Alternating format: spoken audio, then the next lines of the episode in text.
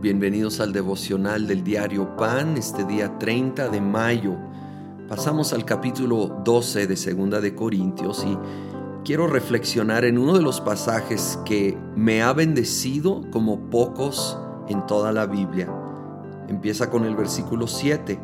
Dice, para evitar que me volviera presumido por estas sublimes revelaciones, una espina me fue clavada en el cuerpo es decir, un mensajero de Satanás, para que me atormentara. Tres veces le rogué al Señor que me la quitara, pero Él me dijo, te basta con mi gracia, pues mi poder se perfecciona en la debilidad. Por lo tanto, gustosamente haré más bien alarde de mis debilidades, para que permanezca sobre mí el poder de Cristo. Por eso me regocijo en debilidades, insultos, privaciones, persecuciones y dificultades que sufro por Cristo, porque cuando soy débil, entonces soy fuerte.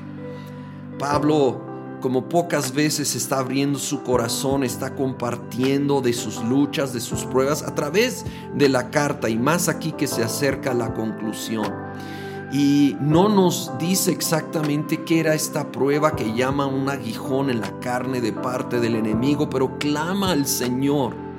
No creo que eran tres oraciones, creo que tres temporadas de clamor a Dios, pero cada vez la respuesta del Señor era, no voy a quitar aquello, pero te voy a dar la gracia para sostenerte, así que bástate en mi gracia mi gracia es suficiente. Y entonces Pablo entendió algo que, que, revela que de nuevo ha cambiado mi vida y te quiero animar, que es cuando reconocemos que somos débiles, que se puede perfeccionar la fuerza del Señor. Mientras yo me creo fuerte, yo estoy limitando el poder de Dios, porque si algo bueno sucede en mi vida, yo puedo sentir como que yo tuve algo que ver y quedarme con algo del crédito. Pero cuando yo reconozco lo débil que soy y cuánto dependo de su gracia, entonces se puede perfeccionar el poder de Dios. Él puede obrar en maneras mayores porque Él va a recibir toda la gloria, porque en mi mente no hay duda alguna que Él es el único que lo puede hacer. Así que yo no quiero algo del crédito, yo sé que no lo merezco, Él lo merece todo. Oh, yo te quiero animar hoy, y más si estás pasando por pruebas. Yo sé que no es fácil, pero busca su gracia agárrate de su gracia. Será suficiente para vivir el proceso de la prueba que no será para siempre. El Señor está contigo, está con nosotros. Nos va a ir acompañando día con día.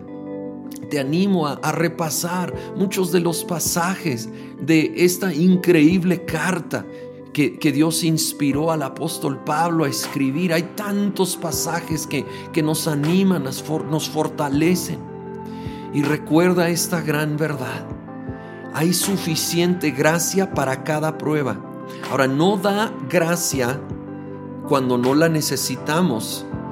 Él da la gracia suficiente para la prueba cuando llega esa prueba. O también cuando llega una necesidad habrá la gracia suficiente para esa necesidad, para ese reto. Entonces no te asustes. Si viene un reto más allá de lo que hoy puedes resistir o soportar, solo reconoce que no depende de ti, que no está en nuestras fuerzas.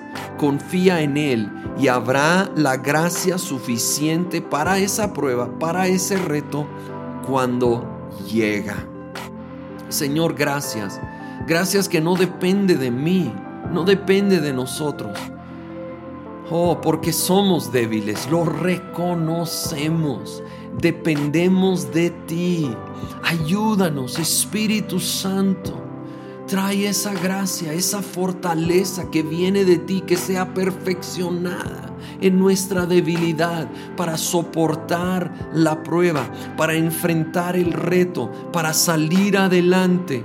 Gracia, gracia para hoy, gracia para el reto de hoy. Lo pedimos en el nombre de Cristo Jesús.